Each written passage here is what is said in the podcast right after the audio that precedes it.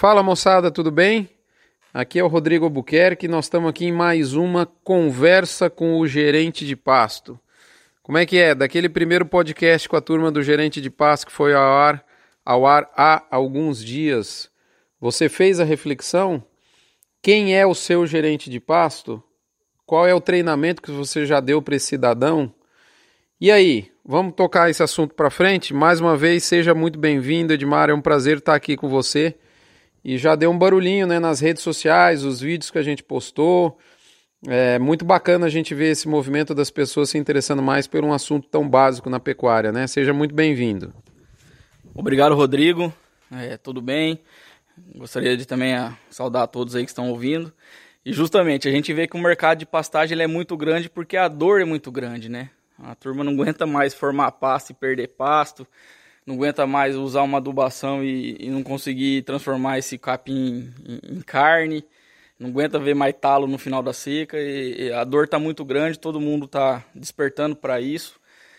Cada vez mais tem mais gente levando a informação para fora dos centros de pesquisa e, e isso tem contribuído bastante com, com vamos dizer assim, com a turma se atentar e, ver que realmente tem um problema e, e, que ele é solucionável, né? Ele é solucionável. Uhum. Você não precisa viver sofrendo assim.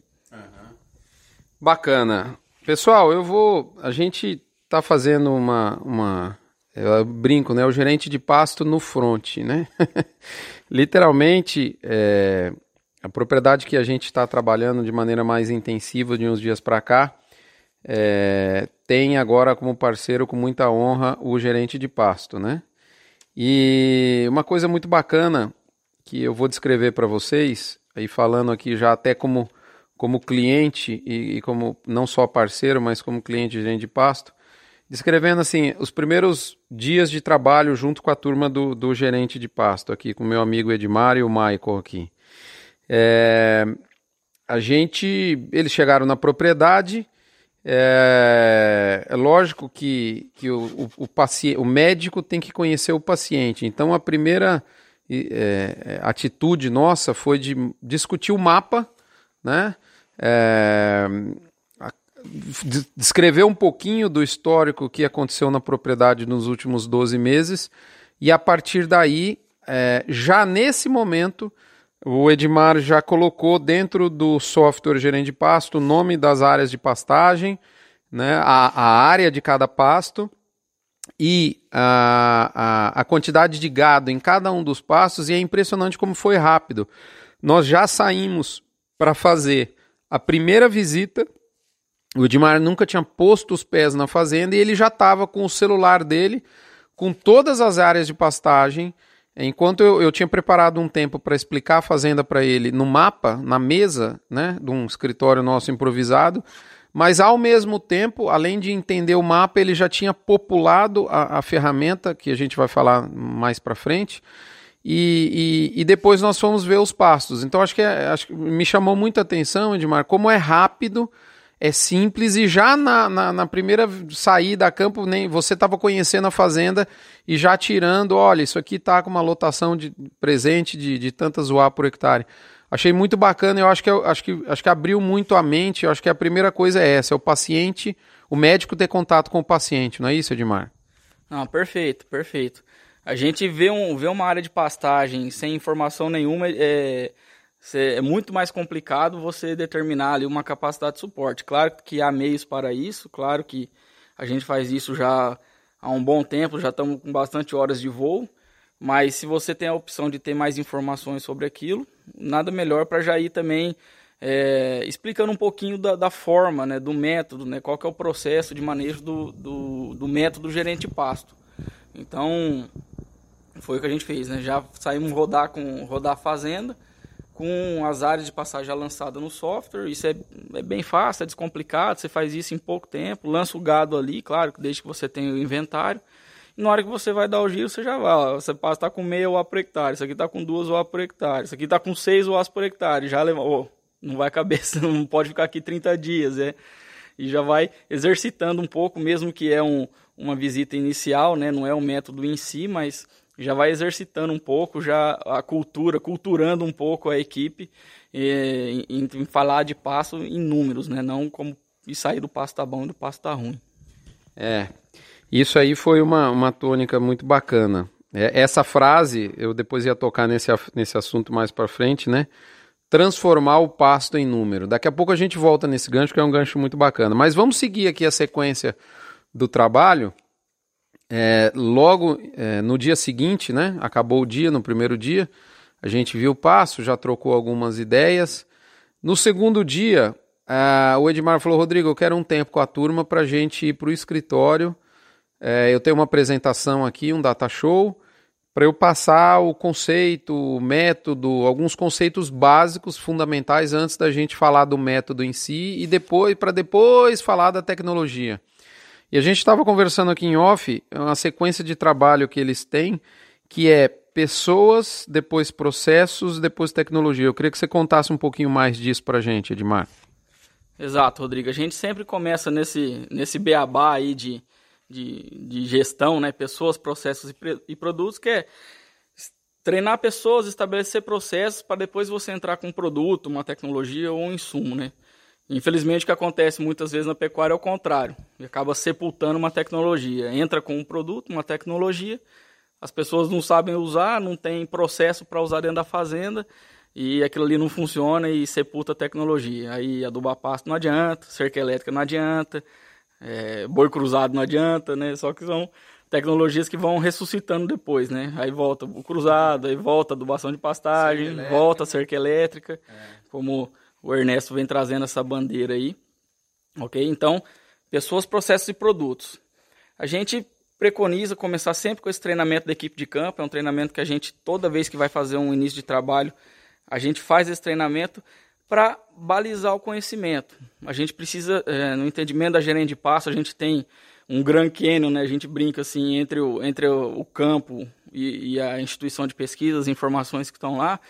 Esse fosso existe por falta do conhecimento chegar à, ponta, chegar ao campo, né? Esse conhecimento ele tem que ser traduzido. A gente acredita que a responsabilidade é nossa de técnicos. Ele tem que ser traduzido lá no, no tatiquês, no economês do, do pesquisador e traduzir isso aqui para o campo, né? De forma, vamos dizer, meio, meio cabocla mesmo, para o cara entender. Então, desmistificar manejo de pasto e disseminar é, quais são os conceitos adequados, né? Tanto para o capataz quanto para o restante da equipe de campo, para o gerente e para o dono, né? Não à toa eu eu, te falei, ó, você tem que estar tá junto, você tem que estar tá junto, é, para dar até para a equipe se sentir envolvida, engajada, e para quando a equipe for tomar uma decisão, você não, não, não questionar a equipe, você está por dentro do, de, de, do que, que eles estão fazendo ali em termos de estrutura de planta, né? Então, consolidar que um pasto tem que ser folhoso, consolidar que hoje a gente tem dois inimigos, antigamente tínhamos um, que era o pasto batido, então é, era o pavor de todo mundo. E hoje a gente já sabe de forma consolidada que nós temos dois inimigos, o passo batido e o passo passado, né? O passo passado, você não tem mais capim num passo passado, você não, não, não vai reservar capim para seca de forma efetiva. Uhum. Aquele pasto entalado, você não produziu arroba nas águas, ele chega na seca cheio de talo, o que não vai para o chão vai ficar lá em pé, né? Então não vai entrar para a barriga do boi, não vai virar carne. Então esse é um, é um outro inimigo nosso. O passo passado ele também vai vai juquirar, vai vai praguejar porque o perfilhamento fica prejudicado. Uhum. Então a médio prazo, longo prazo ele ele vai sujar também. Então são dois inimigos, o batido e o passado, e nós temos que, que buscar o pasto folhoso, né? A gente tem o pasto folhoso, ele só vai estar folhoso se ele estiver na altura adequada de manejo. Então, você manter um pasto folhoso, a altura vai vir no rebote. E vem no rebote também perenidade, que está estimulando o perfilhamento. Vem no rebote maior vigor de rebrota, vai caber mais gado nessa fazenda. E você vai estar tá ofertando um rodízio para os animais, né? O animal vai ter um bocado altamente eficiente, ele vai ingerir muito capim por bocado. Ele vai comer muito capim, vai comer mais capim e andar menos, né? Chega aí, se a gente comparar um pasto mal manejado com um pasto bem manejado, chega aí a 4, 5 quilos de capim que o animal come a mais num pasto bem manejado, pastejando uma hora, uma hora e meia a menos. Né? Se a gente pensar em 5 quilos de capim, 4 quilos, 5 quilos de capim, a gente está falando de 1 quilo, 1 quilo e pouco de matéria seca. Uhum. A gente está falando de 120, 130 gramas de proteína. Uhum. A gente está falando de um monte de energia. Então, é, o quanto você nutre esse animal a mais, é, e ele andando menos, né, se esforçando menos, gastando menos energia, sobra mais tempo para descansar, mais tempo para ruminar. enfim, fatalmente vai ganhar mais peso. Então a gente tem que trazer essas informações é, dentro de uma sequência lógica, dentro de uma sequência com dicas práticas também, né? Um treinamento nosso para a equipe de campo, seja numa implantação ou seja num treinamento que, que a fazenda contrata avulso, né, para a equipe de campo. Ele traz esses conceitos e ele traz várias dicas práticas, né? Porque é, são dicas que é, vamos dizer, o, o, a equipe pode aplicar amanhã, amanhã na fazenda, que vai trazer resultado, vai trazer lucro. É uma, ele saber por que, que o pasto está batido perto da água e está passado no fundo, como resolver isso. Então ele vai resolver, já vai trazer ganho. É, ele saber o, o benefício de um, de um, bebedouro, ele saber o que fazer na hora que o, o gado está num pasto ou está num piquete. Esse piquete ainda é, não, não, rebaixou totalmente, mas o pasto que o gado vai entrar já está no ponto de colheita. E aí, o que, que faz? Uhum. Segura o gado ou roda o gado, né? Ou na, na, agora que vai chegar a época daqui a pouco, na, na hora que começa a chover, aqui no Brasil Central, que o gado está num piquete que já, já comeu, mas o, o de entrada não, não, tá, não tá folhoso, não está no ponto ideal. E aí, segura, não segura, o que, que eu faço? Então, o treinamento traz diversas dicas nesse sentido, hora do trato, pincel confinamento, é, estrutura de coxo, de aguada de cerca que... Posso dar um, um depoimento? Uma coisa que é muito bacana que eu gostei você fala assim, é, pô, isso é, isso é básico, né? Quando você disse, você, é um slide que você diz, olha, quem consolida a área de pastagem é a aguada, é o bebedouro, né? Isso é uma coisa básica. E aí você, você naquele slide colocou várias fotos, né, de, de pastos hipotéticos e bebedouros. Quantas áreas de pastagem tem aqui? E é engraçado que é, é, com, óbvio que tem algumas pegadinhas no treinamento, mas dá uma. Como abre a mente, você vê que eles estão mais do que.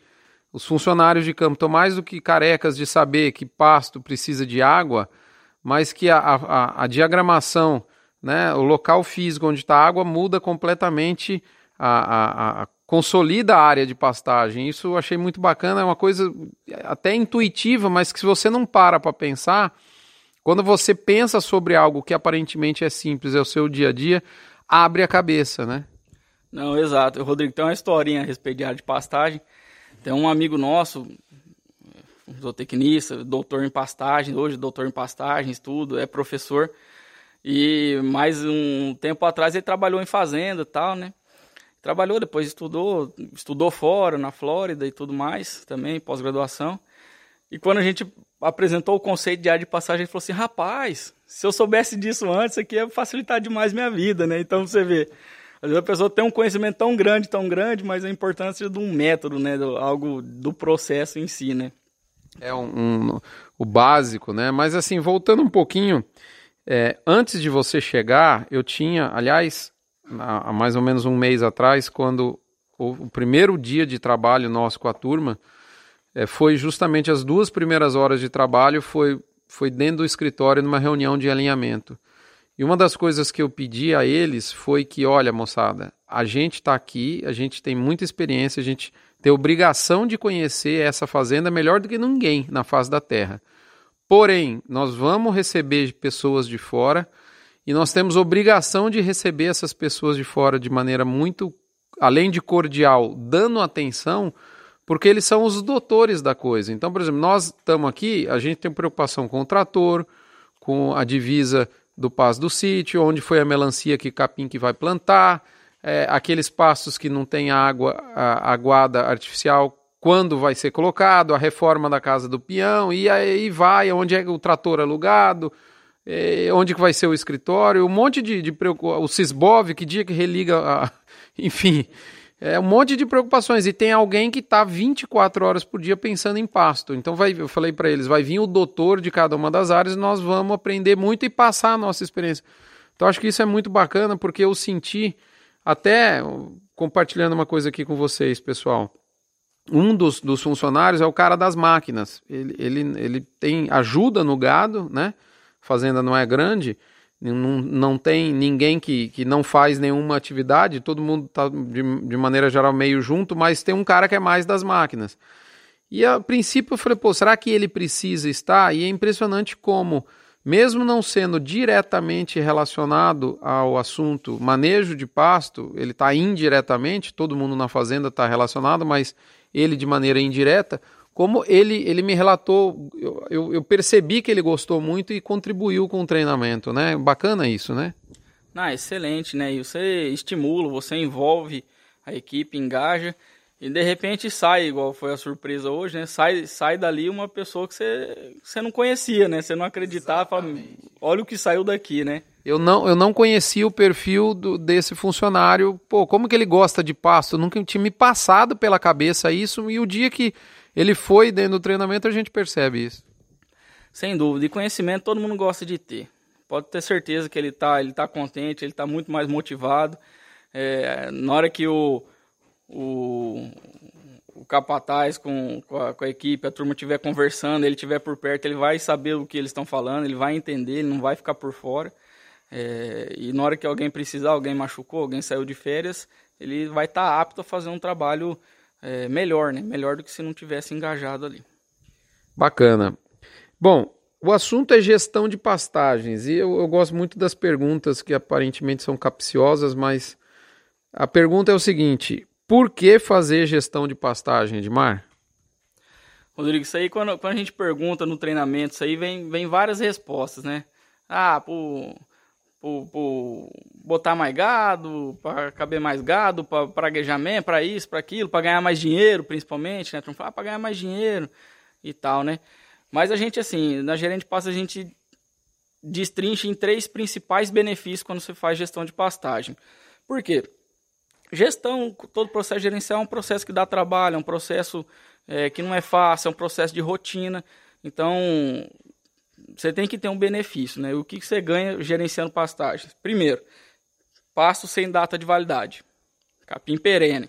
Capim perene de fato. Você reformou hoje, não à toa tem uns clientes aí que tem colonião até hoje, né? Esse pasto mais de 30 anos, pasto de 30 anos. Então, pasto perene de fato, ele está se renovando, ele não está deixando é, espaço para invasoras.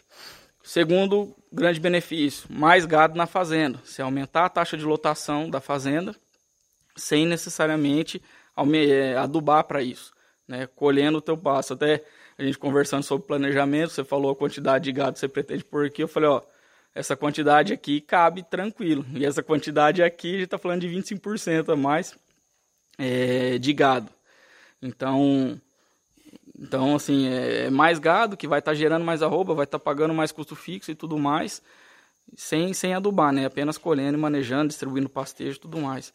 E principalmente, então, perenidade mais gado e principalmente ganho de peso, né? Esse animal desempenhar mais, essa vaca emprenhar mais, emprenhar mais de IATF, o bezerro desmamar mais pesado, que no final da conta, das contas, né, o ganho de peso global na, na safra da fazenda vai ser maior mais gado, mais ganho de peso e mais perenidade impacta diretamente, estão relacionados diretamente com os principais fatores lá que a turma nos benchmarks da Integra traz, né? Que é principais fatores relacionados ao lucro, preço da arroba, um animal que ganha mais peso morre precoce e hoje tem vários programas de premiação, então você consegue melhorar nesse ponto.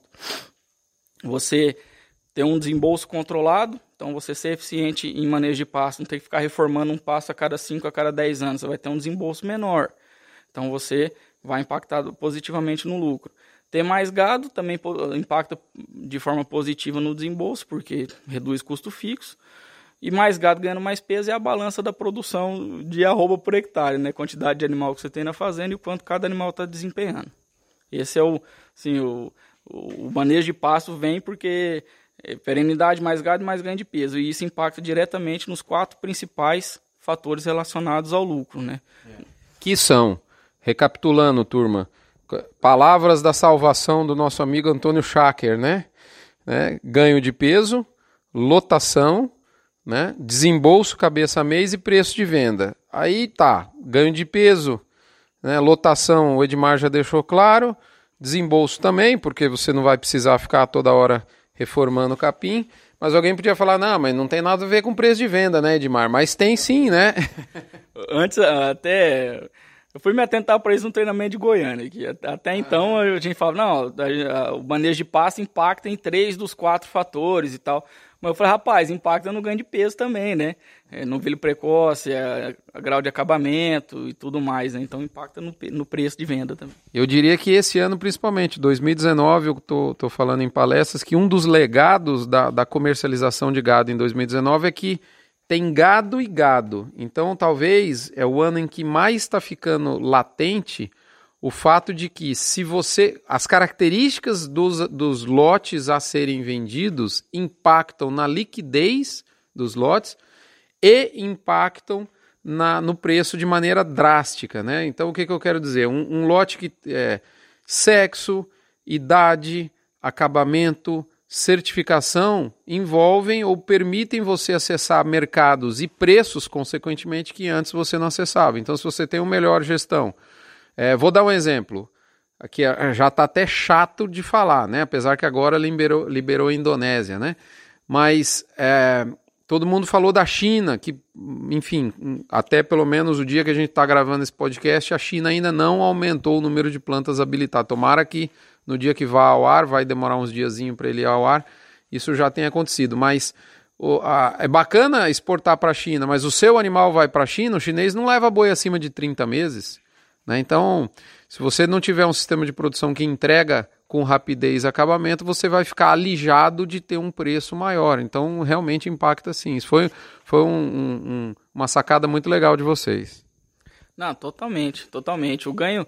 E assim, pra você fazer um animal de 24, 26, até 30 meses aí de forma sadia também, de forma sadia, assim, financeiramente, você tem que ser eficiente na, na recria, né? É um, você tem que fazer essa roupa o mais barato possível na recria. E o mais barato possível é colhendo o melhor possível o seu passo. Mesmo que você use farelado, você use um proteinado, use um proteico energético, não tem problema nenhum. Mas você tem que ser o mais eficiente possível na conversão de capim em arroba. Botar esse animal mais pesado lá para entrar no confinamento. Isso aí faz total diferença no, no resultado financeiro final da fazenda. Rapaz, a quantidade de assunto é muito grande, nós vamos ter que fazer uma série aqui bastante extensa, mas para a gente indo para os finalmente nesse episódio, Edmar, me fala uma coisa. Por que a gestão de pastagem é global e vocês pregam muito esse conceito? É, qual é o motivo? Rodrigo, é verdade. Isso é uma bandeira nossa desde o início, até quando a gente cortava capim, media capim. Hoje, graças a Deus, conseguimos encontrar um caminho que a gente é, transforma o passe em números, mas de forma indireta, com uma, uma outra métrica, né, que é a taxa de lotação ocorrida. É, então é uma bandeira nossa. A gente cortava o capim, mas fazia o trabalho na fazenda inteira, né? Então é, a gente conseguiu hum, trabalhar, assim, sair do, se diferenciar no mercado nesse sentido. A gente não trabalha ali com uma intensificação em 10, 15% da área e, e, e, o fundo da fazenda a gente não, não vira, vamos dizer assim, não, não vai atender, né? A gente atende, tem até áreas intensificadas, claro, tem diversos tipos de fazenda, mas aquele fundo, aquela área de morro, aquela área suja, aquela área que está degradada, aquele passo marmita que a gente fala, a gente está lá dando manejo nele e buscando tirar a melhor produção possível. Então, essa bandeira da gestão global de fazenda é isso. O global é trabalhar a fazenda inteira, 100% das áreas de pastagens, desde a área de 3, 4 As por hectare e a área de 1 A por hectare, 0,8 nas águas e 0,4 na seca. Porque ali está passando animal, esse animal tem que desempenhar também, que ele pode contribuir com o todo no, no final das contas, certo? Então é uma bandeira nossa. E por que global? É para que o benefício do, da gestão de pastagem seja para 100% das áreas de pastagens. Qual o benefício?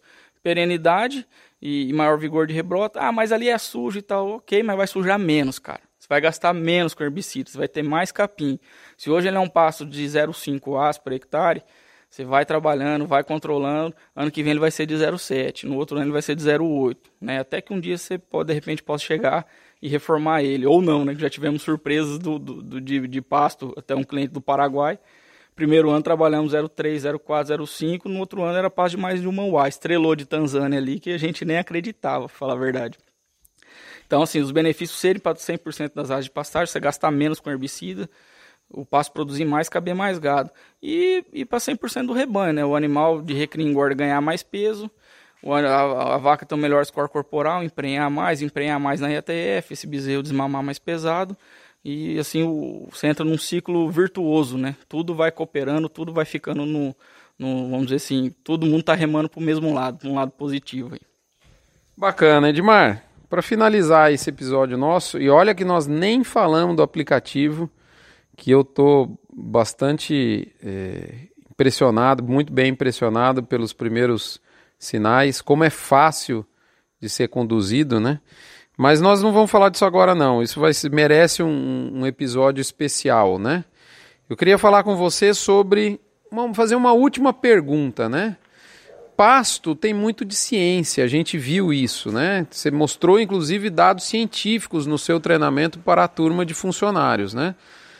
Claro isso, para mim ficou claro que a ciência ali é algo, algo latente, né? Até me espantou ter número científico e mais ainda do que me espantar ter número científico é o interesse dos funcionários, né, que podemos dizer que talvez poucas vezes na vida viram um gráfico falar em, em diferença estatística, azão e azinho, azão e bezinho, e, e mostraram interesse e mais do que isso, entendimento, né? Mas, é, cara, tem ciência, é fato, né? Mas a, uma das, das coisas que ficou também é que tem arte, e na verdade é um misto de ciência e arte. Você concorda com isso ou não? O que, que você me fala para a gente encerrar e, e, deixar a turma mais curiosa aí para a gente falar sobre o aplicativo um pouquinho mais para frente? Rodrigo, eu concordo, eu concordo. Só, só falando ali do, do azão, bezão, azinho, bezinho. Cara, as pessoas gostam de aprender. As pessoas gostam de aprender. E tava ali uma oportunidade para ensinar elas algo que de repente nunca elas iam ver na vida. Então eu ensinei ali e de repente eles vão tomar cerveja com, com o peão de outra fazenda e vão ficar contando vantagem. que agora eles sabem isso aí.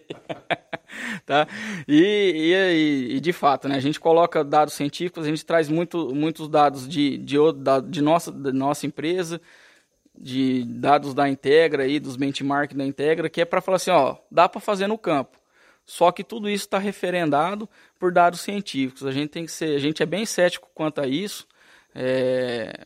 Ah, teste de campo, teste de campo, cara, o que a, o que a ciência diz, né? Eu tinha um, a gente teve um professor na pós-graduação que a gente tinha, eu tive dar uma aula lá, tava dando a aula e o, o aluno perguntou, ah, o que, que você acha de tal coisa, né? Um, um colega lá. Eu falei, não, acho assim, assim, assado. Ele falou, tu não achas nada.